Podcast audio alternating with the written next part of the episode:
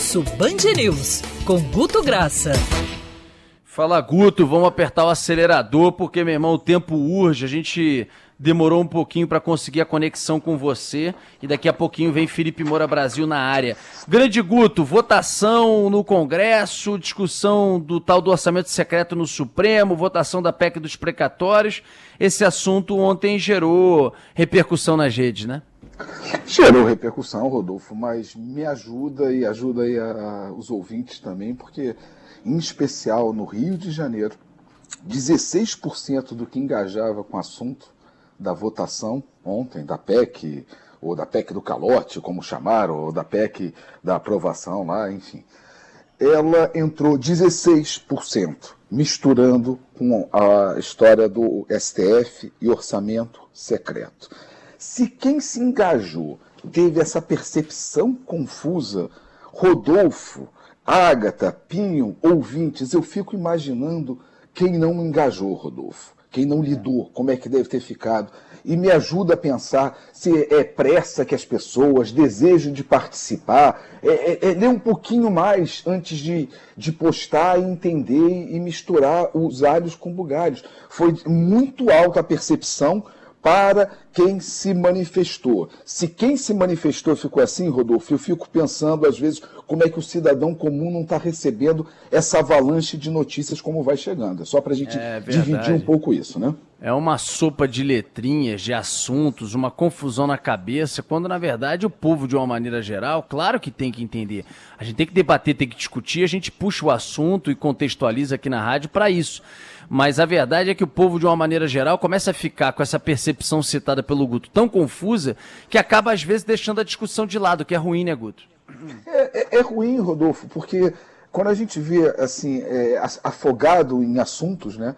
O assunto da PEC ele já vinha com 75% mais de engajamentos acumulados nos últimos 30 dias.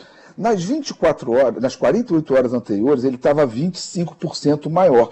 Só que, junto com toda essa confusão, Rodolfo, o assunto PEC só foi maior na, nos últimos, é, digamos assim, nas últimas, nos últimos momentos, nas últimas 36, 72 horas, somente ontem, às 10 horas da noite, que ele supera em engajamentos, em buscas, o acidente da Marília Mendonça. Ou seja, hum. é, junto com toda essa confusão, houve um momento de comoção nacional, que não adianta você, ah, por que, que foi isso? Porque era só uma cantora e os outros. Amigo, houve uma comoção nacional. Não dá para a gente querer ser régua de valor. O que cabe é a gente entender que no meio desse, desse assunto todo, Rodolfo, somente nas últimas 72 horas, o único momento que teve foi ontem, entre 10 e meia-noite, que esse assunto ficou maior. E depois de tudo votado, ainda assim, o assunto Marília Mendonça ainda fica maior ah, nesse é. número de engajamentos, de compartilhamentos. É para a gente compreender é, a dinâmica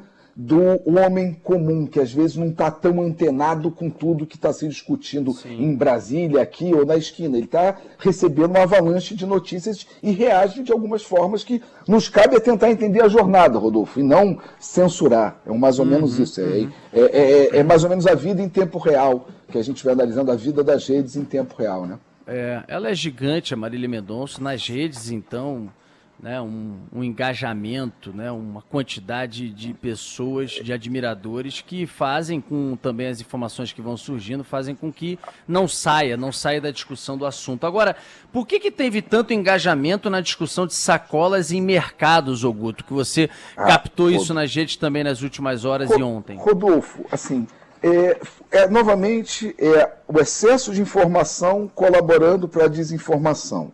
Eu entendo que várias pessoas não querem pagar pelas sacolas nos supermercados. Ok. Só que houve uma lei municipal em São Gonçalo que falava que os mercados estão proibidos de cobrar sacola. Ok, São Gonçalo, um município do Rio de Janeiro.